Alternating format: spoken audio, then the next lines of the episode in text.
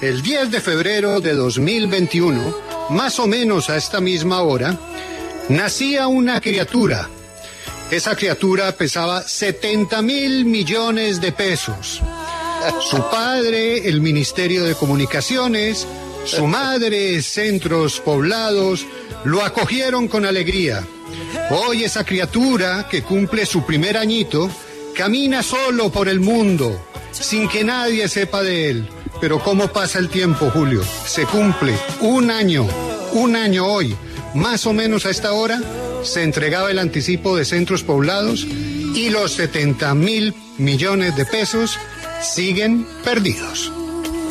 Feliz cumpleaños a esa criatura. Exacto, hay que celebrarle esa bella criatura. Un año y seguimos en la misma, en la misma situación de no saber dónde está la plata.